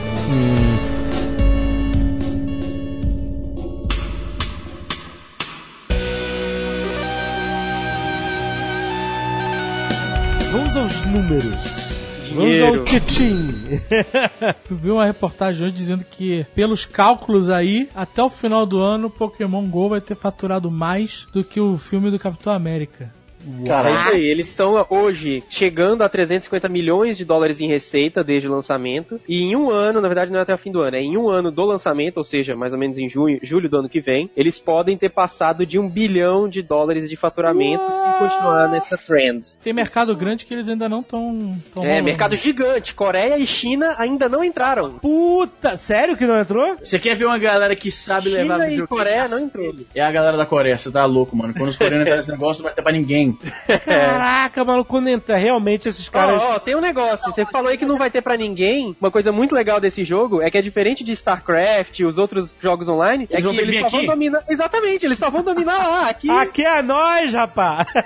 Cara, tá- os que coreanos transformaram StarCraft em um, um esporte nacional. Que vai ter de empresa de turismo, anota. Inclusive, porque a gente- quando a gente fala de dinheiro em Pokémon GO, você tem dois, dois níveis aqui. Tem o dinheiro que a Niantic, que a, a Nintendo vai ganhar ali por tabela, por causa da questão dos royalties e tal. Mas tem também o empreendedorismo que Pokémon GO fez nascer nas pessoas. Tem Ah, visto é? por aí? Cara, nas cidades tem gente oferecendo van, tipo lotação. Tem uma Pokécombi em Belo Tem Horizonte. motoboy aqui no Brasil, é. São Paulo, motoboy, cara com carregador, cara inteligente. e ele tem um rolê, só não vai em área de risco e você vai capturando Pokémon. Olha aí. Sabe aquela velha, boa e velha barraquinha de limonada, coisa bem dos anos 70 e 80 nos Estados Unidos? Os caras vão lá na área onde tem muito Pokémon aparecendo, né? E montam uma barraquinha com água, com carregador, com esse tipo de bobagem pra atender a comunidade de jogadores. Genial. Empreendedorismo, mano. É isso aí. Não, e fora os comércios que ficam mandando plaquinha de Pokémon raro em size, essas porra. Normalmente sex shop e casa de striptease, né? Aqui em Nova York é cheio, cheio. Tem aquelas plaquinhas que o nego põe em giz, escreve com giz na placa, na porta, aquela plaquinha triangular. E, cara, é cheio, cheio, direto. Tem Pokéstop Inside, Charmander Inside. É muito engraçado. Não, tem balada que os caras falam, ah, se você mostrar um certo. Eu vi hoje, eu tava escrevendo um texto hoje justamente falando sobre Pokémon GO e tal, esse fenômeno do empreendedorismo, né? O pessoal me mandou várias dicas pra incluir no post. Tem balada que, tipo, cara, se você mostrar na- no bar uma certa combinação de Pokémon, você ganha um drink, né? Aham. Ah, eles, a cada hora eles jogam os lures, né? Que são as iscas, pra atrair Pokémons raros. Então, tipo, incentivando a galera a ir nessa balada e não na outra que não tem Pokémon. Tipo, pô, eu acho isso foda, mano. Por mais que você não goste do jogo. Eu acho que eu li alguma reportagem, mas eu não tenho certeza, mas se eu não me engano, uma rede grande, eu acho que o McDonald's, ele já fez um, um esquema aí com o Pokémon GO pra ter Pokémon na loja do McDonald's. Inclusive foi por isso que atrasou no Japão, porque eles estavam fazendo esse acordo com o McDonald's para que todos os McDonald's do Japão sejam Pokéstops. Então imagina o quanto que eles não pagaram pra Niantic barra Nintendo barra Pokémon Company Caraca, pra, pô, pra ter Chega isso. no McDonald's, toma um junk food na cara. E ainda pega um Zubat. e sai com o McLanche feliz, né? Com o brinde do Pikachu. Caraca, que Você para pensar é mais ecológico, né? Em vez de dar um brinquedinho qualquer feito com plástico chinês, dá um Zubat. Isso, e toma de gordura e açúcar até a alma. Sal. Dá um par de meias. Melhor. Um par de meias secas. Não, você vê um Zubat, vocês não estão jogando jogo. Quando você vê um Zubat, velho, dá uma tristeza no coração. Dá uma tristeza. Dá, É dá. triste. É porque o, o Zubat, ele é o segundo Pokémon mais inútil. O único mais inútil que ele é aquele Fearow. Por quê? O Zubat, ele... Spearow, né? ele é, é Fearow, não é? É a evolução do Spearow. É a evolução dele, é o Spearow. O Zubat, ele tem em todo lugar. Ele é uma porcaria. Ele não serve pra combater em ginásio, porque ele não tem golpe bom. E pra evoluir ele, custa 50 doces. Você ganha 3 doces pra cada Pokémon daquela espécie que você pega. Então você tem que pegar, tipo, muitos pra poder evoluir. E uma das principais mecânicas do jogo pra subir de nível é você evoluir Pokémon. Você evolui vários Pokémons que você pegou, você ganha 500 XP pra cada. Então o Zubat nem pra isso serve. O PJ serve pra isso, porque o, o PJ são 12 doces que você precisa. Você pega 4 PJ e você pode evoluir um. Aham. Então, tipo, o Zubat nem isso dá pra fazer. Você tem que ver que eles tornarem o Zubat completamente inútil é pra ser fidedigno ao material fonte, né? Não, ele é mais inútil que no material fonte. E eu vou te dizer outra coisa. Tem a terceira evolução do Zubat que não tem no jogo ainda, segunda evolução na verdade, terceira forma, que não tem no jogo ainda, mas quando tiver, ela é boa no jogo do Pokémon, do, do Game Boy. Só que, do Game Boy não, dos portáteis da Nintendo. Só que no Pokémon GO ela vai ser uma porcaria, porque no Pokémon GO eles não levam em consideração velocidade. Velocidade praticamente não interessa pro Pokémon. Por isso que, tipo, uns Pokémons muito fortes no do Game Boy, tipo o Jolteon, é uma porcaria no Pokémon GO, porque todo Pokémon que era rápido e bom porque era rápido, deixa de ser. Então até a evolução do Golbat vai ser um lixo. Eu fico me perguntando se o Pokémon GO algum dia vai ter a mecânica de turnos e batalha de RPG que o Pokémon de Game Boy tem, que é tão legal, cara. Porque essa batalha do Pokémon GO eu acho que é um tão ruinzinho esse negócio de ficar arrastando o dedo e tal. Eu acho isso tão menos legal do que o- a batalha de turnos e. Você fica clicando, né? Você não fica clicando? tá, tá, tá, Frustra, tá. isso me frustra, cara. Isso eu acho meio bosta. Sabe quando a App Store tinha acabado de surgir lá pelos idos de 2008, 2009, e aí tinham vários joguinhos completamente nada a ver pro, pro celular, e eram tudo assim, coisinhas que você ficava, joga a bolinha na- no, no Gol. Me lembra muito aquilo, entendeu? Eu acho que em 2016, com toda a tecnologia e o hardware que os celulares têm hoje em dia, o gameplay da parada ser só isso é tão frustrante. Eu sei que eles vão, o os fanboys vão ficar putos pra caralho, eu sei que eles vão pro- muito provavelmente melhorar isso, tornar o jogo uma parada mais substância, mas no momento, ter uma imagenzinha em 3D de Pokémon aparecendo na minha tela, ainda pra mim não é um incentivo suficiente, entendeu? Eu, inclusive, desligo isso pra comer menos bateria. Eu ponho. Eu desligo a parte da câmera. Ah, tem como fazer isso? Tem, tem. tem. Você desliga a câmera e aí ele plota o Pokémon numa grama, numas árvores e tal. Ele não mostra o que você tá vendo. Graça, E aí come menos bateria Mas- e perde a graça. Aham. Mas o negócio do combate do Pokémon, acho que eles nunca vão implementar nada parecido com aquela coisa de turno e de escolher um entre quatro golpes que tinha no Game Boy, porque a dinâmica é diferente. A batalha é uma outra coisa. Ela tem o próprio atrativo dela, que são ah, o jeito que você combina os golpes, que tipo de Pokémon você usa. O tempo do golpe agora, o DPS virou um dos dados mais importantes, assim, se um golpe é muito forte, mas ele é muito lento, ele não é tão bom assim. E tem o esquema de esquiva também, que eu achei muito interessante. E outra coisa que eu gostei do esquema de batalha que eles fizeram é mudar os modificadores, que no Pokémon Pokémon do Game Boy tem aquela coisa, se o Pokémon for forte contra um outro, contra de um outro tipo, se o golpe for forte, ele dobra o dano. Tipo, água contra elétrico, né? Isso, é o pedra, papel, tesoura. Tem isso, mas eles mitigaram esse negócio. Agora a vantagem é de 1.25, não é mais de 2, não é de 200%, é de vira 125. E a desvantagem não é mais a metade, é 0.8, você dá 80% do dano. Então, isso é uma das coisas que eu menos gosto no Pokémon tradicional, que é essa coisa do desbalanceio que a vantagem de tipo dá. Porque se você tiver com Pokémon de tipo errado, o outro te destrói, não tem o que se fazer, sabe? Mas Não isso tem- é a vida. O universo é assim. Agora eu vou voltar pro negócio que o Izzy falou. Aquela história do Sandshrew que apareceu no desenho. O cara treina um Sandshrew que é do tipo Ground pra ele ser forte contra Pokémon de água. Que em teoria seria a fraqueza dele. Não dá pra você fazer isso no Pokémon do Game Boy. Ou era de pedra, eu não lembro agora qual que é a tabela. Não dá pra você fazer isso no Pokémon do Game Boy. Mas em teoria, no, nesse Pokémon agora do Pokémon GO, dá pra você fazer. Porque como a desvantagem é só de 80%, ou seja, 20% a menos do dano do seu golpe quando você ataca um Pokémon que você tem desvantagem contra ele, se você tiver o Stab, né, que se você estiver usando um golpe que é do mesmo tipo do seu Pokémon, ele já anula essa desvantagem. Então faz sentido, por exemplo, você usar um Pokémon elétrico contra um aquático, dependendo dos golpes que o aquático tiver, obviamente. Então, isso eu acho que é a coisa mais doida, porque no outro Pokémon você ficava algemado. Se o cara colocou um Pokémon que é forte contra o seu, você tem que tirar o seu, você tem que trocar, não tem o que fazer. Nesse não, você pode continuar batalhando. Eu sei que pra 90% das pessoas que estão ouvindo isso daqui não fez o menor sentido que eu falei. Acho que tô ouvindo o Azagal jogando algum joguinho no celular dele aí. Quem tá dormindo aqui é o Jovem Nerd. Vou até fazer um snapgram Não, aqui pra não, mostrar não, pra eu galera. Eu acordei muito cedo. Dá dicas básicas pra quem quer jogar Pokémon, ouviu o programa até agora. Que em todos os lugares, se você bota Pokémon, dá audiência. Faz um vídeo no YouTube, você bota lá, alguma coisa Pokémon GO. Pokémon. Audiência. Nerd News é a mesma coisa, lá no Jovem Nerd. Qualquer mat as matérias mais lidas são Pokémon GO. Todo mundo tem que saber. Eu tenho certeza que esse Nerdcast vai ter audiência inferior ao normal. Porque vai ficar, ah, eu não quero saber de Pokémon GO. Mas, Não, não é isso não. É porque tem eu e o Zinobre, não é por causa Também de Pokémon. tem isso. Ah, tem. a gente nem vai poder filtrar, então a gente vai ter que fazer uma enquete. A gente, vocês desistiram do programa por causa do, do Pokémon GO ou por causa do Isso? Do Marco Gomes. Tá, você tá rolando aposta na, na- no resultado? Que eu tenho 10 pontos aqui. Não, olha só, quero saber o seguinte: pra quem ficou até agora e tá interessado em Pokémon GO, quais são as dicas pra quem quer jogar? Aliás, antes disso, dá pra jogar sem gastar muito dinheiro? Ou sem gastar dinheiro at all? O Almôndega consegue, porque eu não vou liberar um centavo pra ele. Vocês podem usar o poder da edição nisso que eu vou falar agora, mas eu tenho um cartão de crédito que eu uso só pra besteira, né? Eu sei que esses dias chegou um aviso, tipo, você já gastou 80% do seu limite. Meu Deus, Fábio. Tipo, não pode ser só com Pokémon GO, cara, não pode ser. E, tipo, É. eu, não- É. eu não tive coragem de olhar o extrato ainda, mas eu acho que tem boas chances. Nossa, eu não gastei um centavo, não gastei Esse nada. faturamento aí de 300 milhões não vai ser à toa, não, Abu? Tu tá fazendo parte disso. É, porque o jogo é um freemium, né?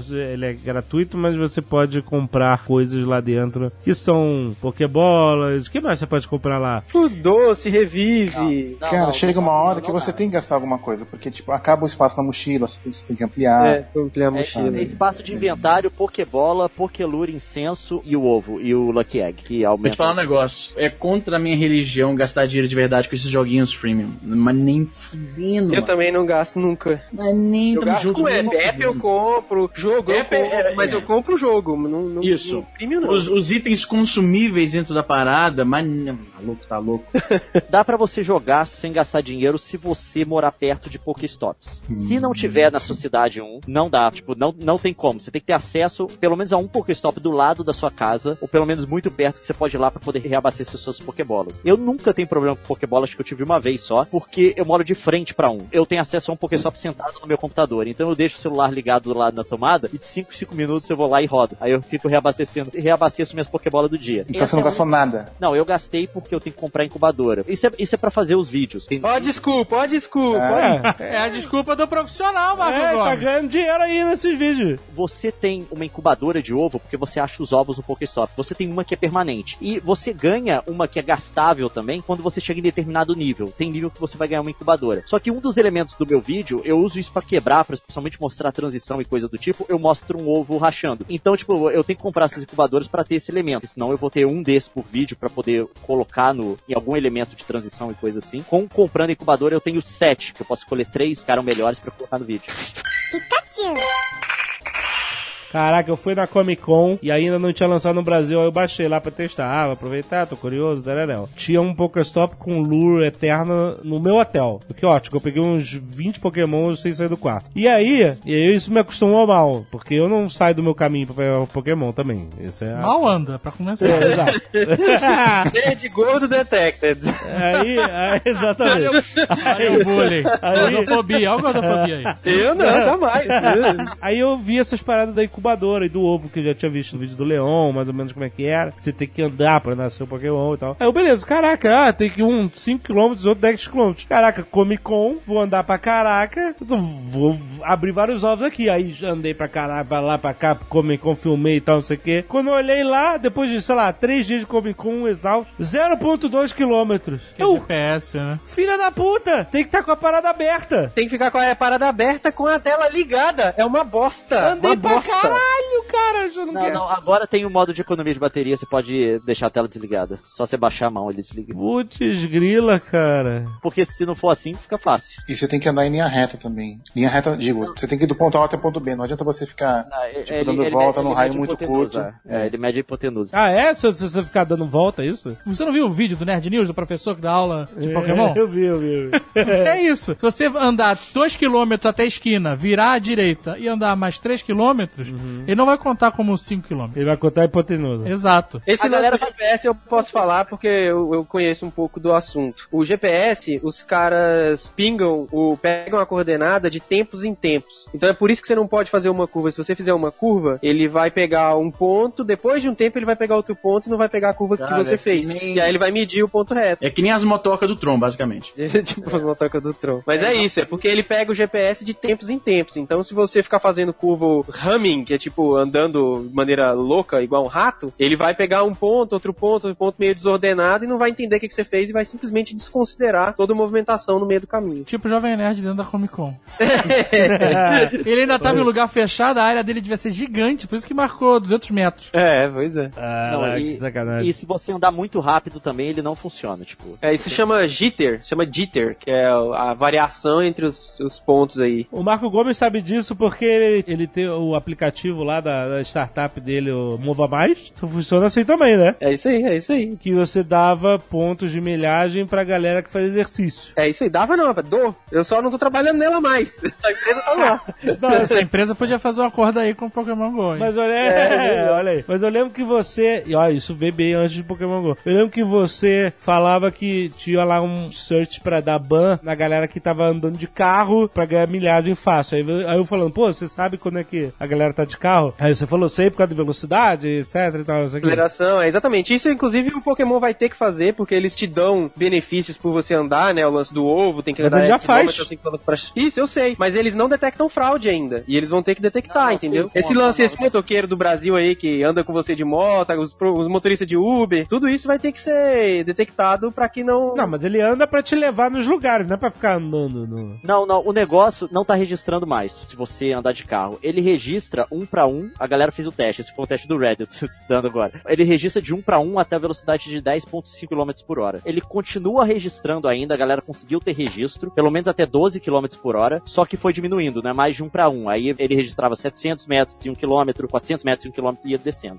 Mas entendi. ele- É, 12 km por hora já é velocidade de corrida rápida já, porque caminhada é tipo 3, 5. É, o cara de bicicleta também não, não pega. Ah, o cara, a galera Não, só se ele estiver devagar. E a galera que tá correndo também, que até a galera que tá correndo, agora com esse limite de 10.5 no 1 para 1, a velocidade de corrida já é mais que 10 Mas não é só isso também, porque você tem que detectar também a fraude feita com dispositivo, mesmo dispositivo lento, tipo uma scooter elétrica, mesmo um carro andando devagar. Tem gente que vai querer fazer isso. E de bicicleta Gente devagar. que já você tem que bateu o ficar- carro. Teve um cara, não sei se vocês viram a notícia, um maluco nos Estados Unidos, que tava dirigindo e jogando Pokémon e bateu justo num carro, na viatura da polícia. Ah, eu vi Ah, isso, foi que terrível, foi terrível, foi uma batidão da porra. Porque os policiais nos Estados Unidos, ultimamente, eles estão usando câmeras ah, neles, né, filmando todo encontro que ele tem com as pessoas e tal. Caso aconteça alguma coisa imprópria, né, a gente tem a prova do que aconteceu e tal. Isso quando eles Então, não desligam a câmera, né? Porque o Trevor Noah direto fala: como é que os caras desligaram a câmera justamente nessa hora? O Trevor Noah do. Daily Show. O cara deu, tava lá os policiais conversando de boaça e tal, e o cara, se, tipo, arregaçou o carro da polícia, mano. E aí você vê que a polícia americana não é exatamente como a polícia do nosso país, porque os caras chegaram lá, no, o cara, na mesma porra, você tá bem aí? Como é que tá? Não sei o quê. Eu imagino que se isso fosse São Paulo, meu amigo, o pandeiro ia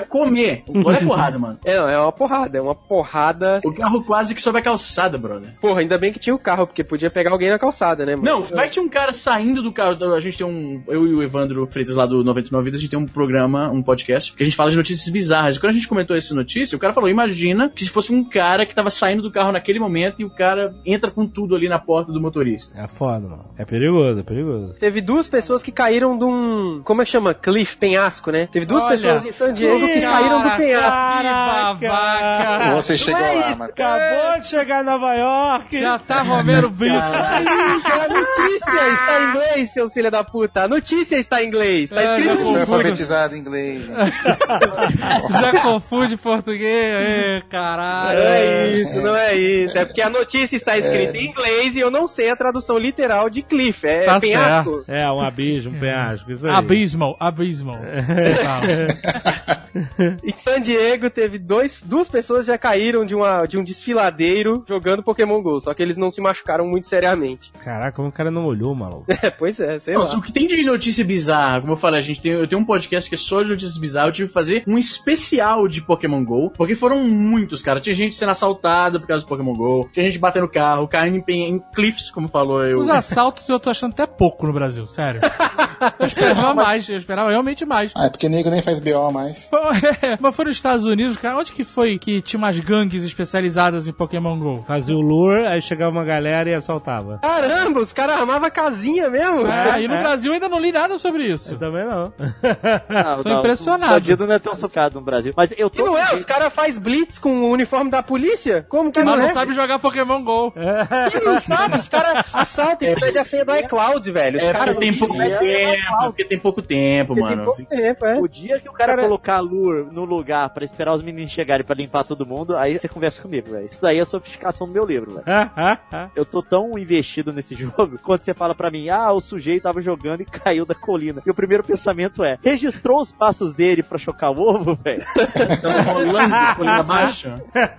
Mas tem umas histórias que é bullshit, por exemplo. Eu, eu vi uma aí no. Olha aí, uma bullshit. Olha, Pulacharam pulacharam o Marco Gomes Foi Nova. York já tá assim, né? Não, porque olha, eu vi uma, sei lá, americana que ficou cinco dias em San Diego já, já voltou. ficou presa em cima de uma árvore, aí chamou os bombeiros. A gente cobriu justamente essa notícia no Então, podcast. falou que ficou preso na árvore porque subiu pra pegar um Pokémon. Não tem isso, não tem a altura de, ah, ele tá em cima da árvore. Você pega, Não, não tem. Não tem, não tem. A altitude não é considerada. qualquer altitude tu pega, não é? Ah, mas tem gente que. ah, Tem, ah, cara, isso nem é nem a notícia mais bizarra. Porque de repente o cara é meio ignorante de como funciona o jogo. A Porque Niantic, não tem ela gente que levanta o braço pra ver se o celular pega melhor? Porra, tem gente que tá jogando com o controle e fica mexendo o controle de um lado pro outro, achando que isso vai ajudar de alguma forma. O que tem de notícia que eu fiquei um pouco desconfiada, tipo, teve um cara que falou ah, que ele foi. A, a mulher descobriu que tava sendo chifrada por causa do Pokémon GO. Por quê? Aparentemente ela foi dar uma olhada nos Pokémon do, do namorado, e aí aparece onde foi que o cara capturou o Pokémon, e foi justamente ali na localidade da casa da ex. E aí o cara acabou pegando um pé na bunda. Eu fiquei um pouco desconfiado, porque eu fui olhar as referências, as fontes da notícia, e não tem nada, é só um cara falando que isso aconteceu. Essa eu fiquei mais, mais suspeito, entendeu? Mas aí, você consegue ver aonde pegou o Pokémon? Conseguia, não, não, não dá mais. Aparecia no Ah, não tem mais? Pokémon. É, tiraram. Então isso, já, isso já foi depois que eu experimentei o jogo, porque no- no- quando eu joguei nunca tinha como. Antes se você abrisse a página, eu não sei se no Journal tem, mas antes se você Eu abrisse acho que fica no Journal ainda. do Pokémon, fica um mapinha lá de onde está.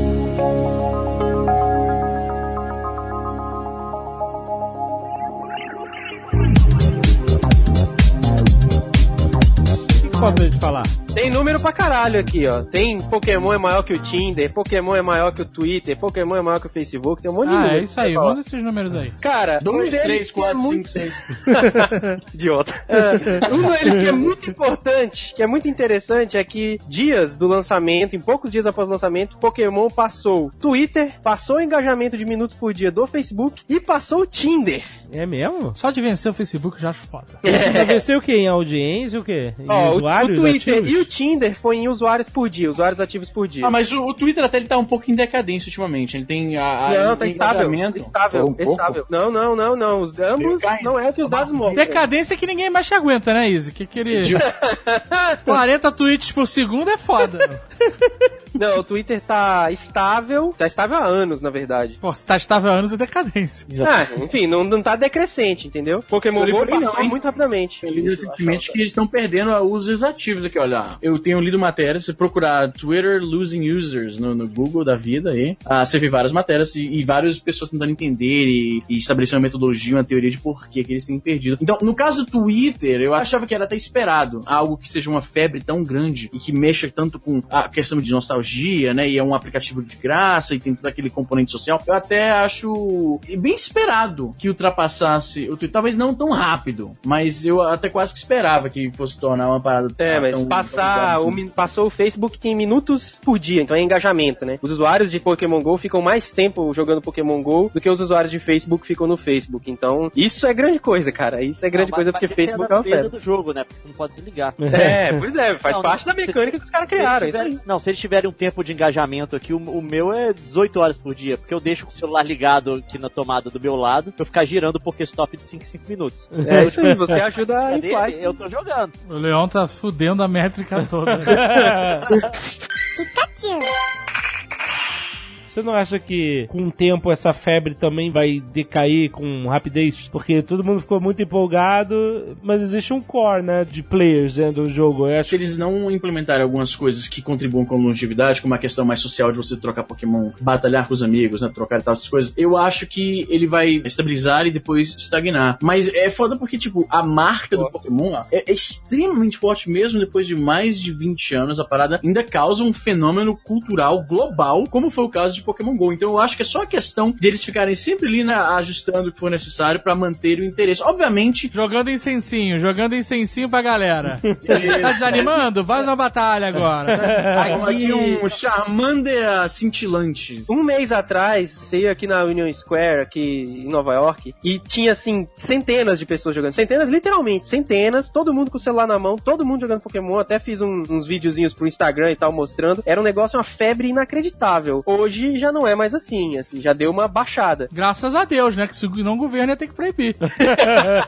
Inclusive tem notícia de que o, o Procon de um dos estados do Brasil tá querendo proibir o Pokémon GO pra ter menos assalto. Olha isso, olha isso, olha essa notícia. É, é o mesmo país que quer proibir o capacete por causa de assalto com moto. né? É isso aí. Ó, Procon tá aqui. Procon da Paraíba quer proibir Pokémon GO em todo o Brasil. Preocupado com os efeitos negativos do jogo. Matéria no Catraca Livre. Ó, que coisa louca. Mas enfim, eu não acho que vai acabar. Eu não acho que Pokémon GO vai ser um fracasso igual Second Life. Mas eu acho que a febre vai dar uma reduzida forte, eu acho. Eu acho que não vai dar uma reduzida, acho que vai dar uma estabilizada. Porque tem o Isso, hype, isso. aquele momento do teste, foda. Mas os caras ainda vão entrar no mercado asiático, cara. É, isso aí. Quando é, entrar é. a China e Coreia, mano. Eu acho que eles vão fazer um esquema de lançamento pra aumentar a longevidade do jogo, igual eles têm pra um- alguns jogos de MMO. Eles vão lançar uns pacotes de atualização que atraem jogadores que deixaram o jogo de volta. É, tipo incensinho. Tipo incensinho pra jogador. Agora vai ter batalha. Aí todo mundo, tipo assim, é, jogador contra jogador. A galera volta. Agora os pokémons da segunda geração. Agora você pode trocar. Agora você pode organizar campeonato local e jogar com as pessoas do seu bairro. E, e, sabe, vai ter uns traps assim. É, e com isso eles conseguem recuperar a galera que tinha desistido, né? Eles já estão até em teste com um novo sistema de localização, que é o sistema de sightings que só a galera de São Francisco tem agora. Que é um sistema de, se tiver algum Pokémon perto de um Pokéstop, perto de onde você tá, todas as pessoas daquela área são avisadas que tem aquele Pokémon ali. Então é um novo elemento social, porque de repente uma galera vai ficar avisada que tem um Pokémon raro ah, num determinado lugar, você vai saber em que Pokéstop que ele tá, e aí de repente todo mundo corre pra lá, sabe? Porque tem vários sites terceiros que fazem isso, né? A- Agora nem tanto. Mas tinha, né? Você, Ah, eu vi nos seus vídeos, inclusive, né? Tinha o Pokévision, eles tiraram do ar. Ou Agora- seja, você tá me dizendo que isso tá acontecendo agora em São Francisco, é isso? Tá, tá tendo teste em São Francisco. Ou seja, São Francisco, coração do Vale do Silício, está me dizendo que os caras vão ficar atrapalhando os programadores de fazer as próximas startups bilionárias, porque os programadores vão parar de fazer as startups bilionárias para jogar Pokémon e os caras vão implodir o Vale do Silício, é isso.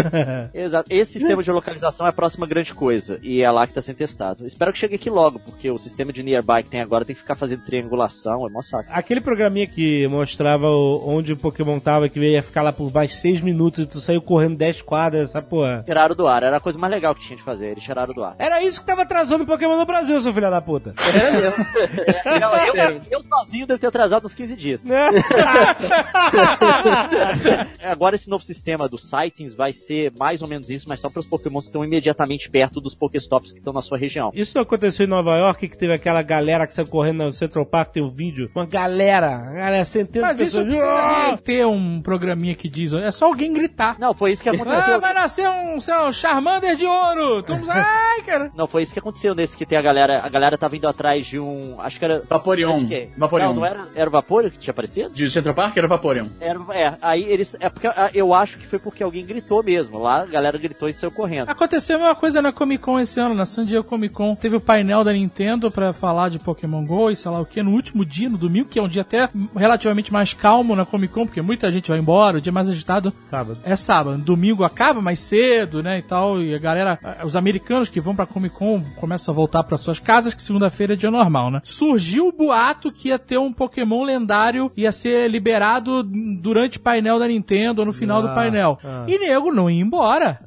nego ficou na rua, na- na- na- e, a- e quem já viu nossos vídeos de, de Comic Con sabe a loucura que é. E se as pessoas param de andar, se elas simplesmente param de andar, gera um caos. Porque bloqueia todos os acessos. E era isso que estava acontecendo. Então, o que aconteceu? As pessoas começaram a ficar paradas em frente ao Hall H. Os que estavam dentro estavam dentro, ok. Mas os que estavam fora e queriam conseguir pegar esse Pokémon lendário, ficaram nas imediações do Hall H. Bloquearam todos os acessos de rua. Caraca. E os pessoal da, da Comic Con gritando que bom, véi, que bom, véi, pra qualquer lugar mais anda. E ninguém andava. E foi uma merda, cara. Caraca. Não teve Caos. Pokémon lendário porra nenhuma no final das contas. Era só boato. Mas, teve- mas teve o Snorlax, eles reportaram o treco aí. Então a galera saiu feliz. Que o Snorlax é, tipo, é difícil de conseguir. Caraca, que Então maluco. não foi todo mundo. Foi todo um caos do caralho, mas muito Não, eles não lançaram tudo ainda. Eu sei que vai ter uma onda de gente voltando quando eles colocaram disponíveis os pássaros lendários e o Mew e o Mewtwo, que não tem ainda. Acho que essa vai ser a próxima grande coisa depois desse site que eles fizeram, ah, Aham. que eles, eles vão fazer, porque aí uma galera vai voltar. Porque, ah, agora você pode conseguir o Mewtwo. Ah, o cara tira o celular do bolso e volta a jogar, entendeu? Eu acho É. que eles vão fazer mais ou menos isso, vão ser esses lançamentos pra atrair a galera de volta. Eu desinstalei o jogo há alguns dias, vamos ver qual vai ser o evento que vai me fazer voltar. Acho que se quando tiver batalha e eu puder batalhar com os amiguinhos, aí eu acho que eu volto, porque realmente pra mim a batalha é o aspecto mais divertido de Pokémon. Olha, vamos eu compro a passagem, vou pra Nova York pra ver o Marco Gomes ficar lutando, fingindo que é o Ash. É. Central Park. Já não vou Ai, trás. Pikachu, é com você, cara. Eu quero ver isso, cara.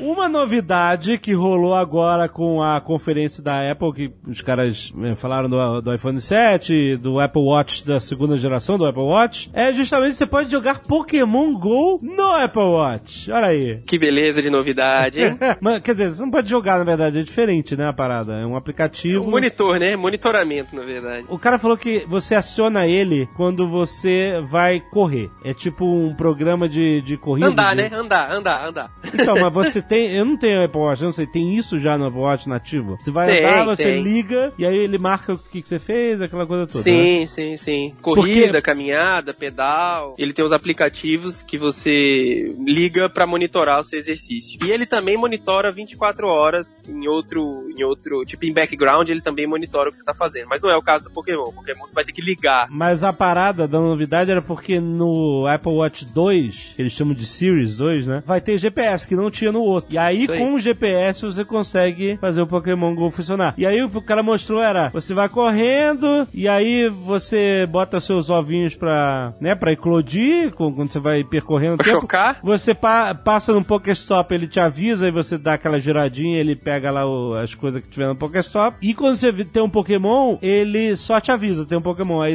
aí tu tem que pegar o teu celular e pegar o Pokémon no celular. Não? Ou seja, o Apple Watch não faz nada como em todos os aplicativos de Apple Watch. É só pra você ver, é passivo, é só pra olhar. É, cara, o Apple Watch é uma decepção ainda.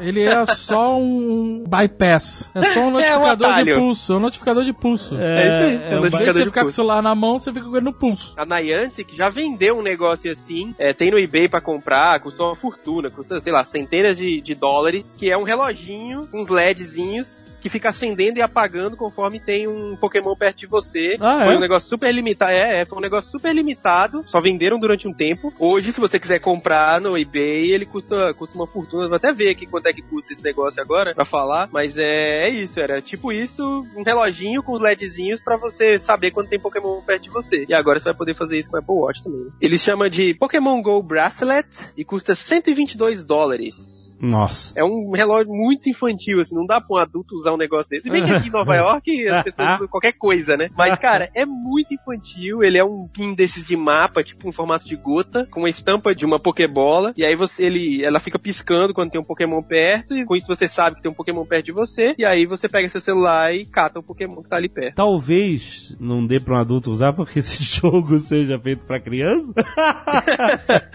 talvez, talvez, talvez. Mas pelo que eu tô vendo aqui, parece que é pre-sale, então parece que ainda não saiu, mas já tá à venda e tal. Enfim, eu sabia que existia esse reloginho. Olha mas aí. agora, e se ele for pré-venda, é pior ainda, né? Porque você paga 99 dólares num reloginho desse, quando você pode comprar um Apple Watch, tem muito mais funções por um preço um pouco maior, não, bastante maior, mas mesmo assim, Ah, com muito é mais funções. Ah. Então, enfim, sei lá como é que vai ser a venda desse Pokémon Go Bracelet aqui, mas ele é muito infantil, é muito, muito bizarro.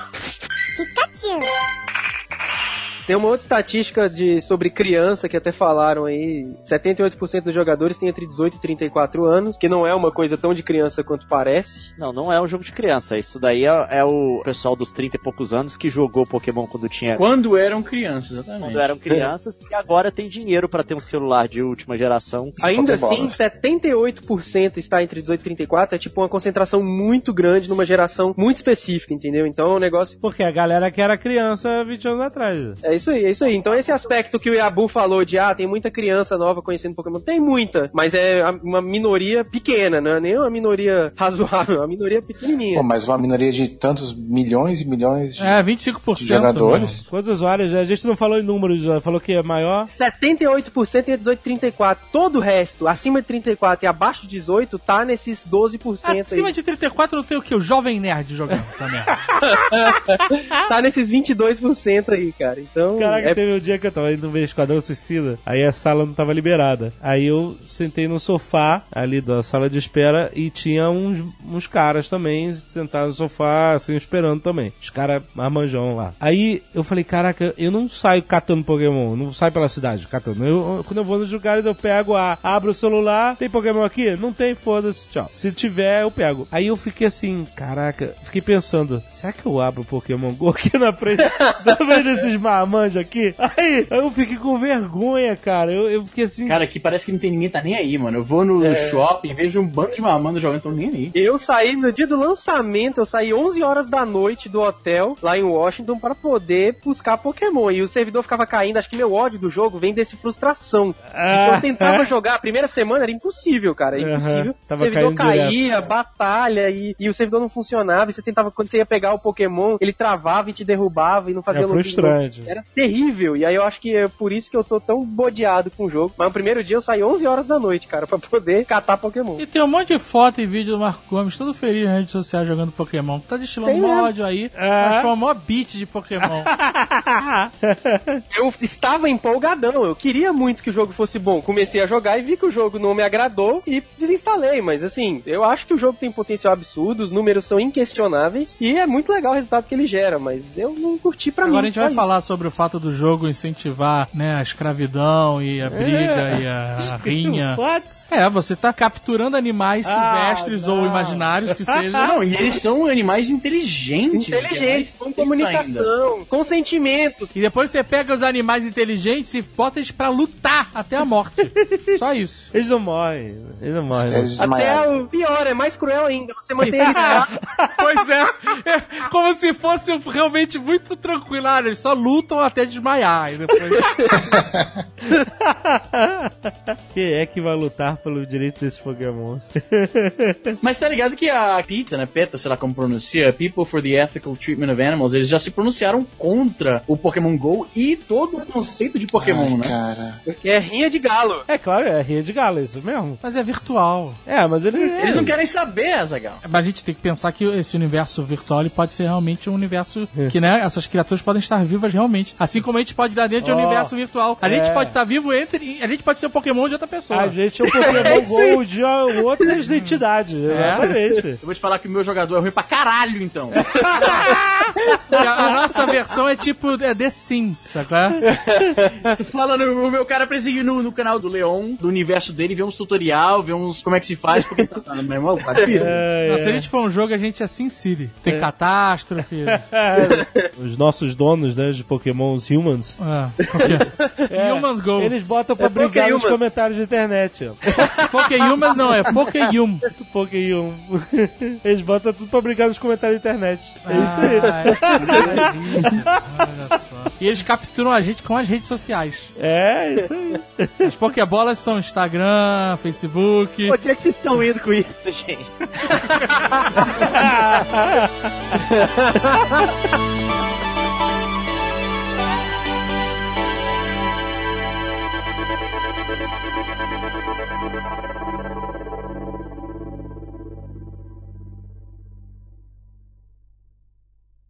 Este Nerdcast foi editado por Radiofobia, podcast e multimídia.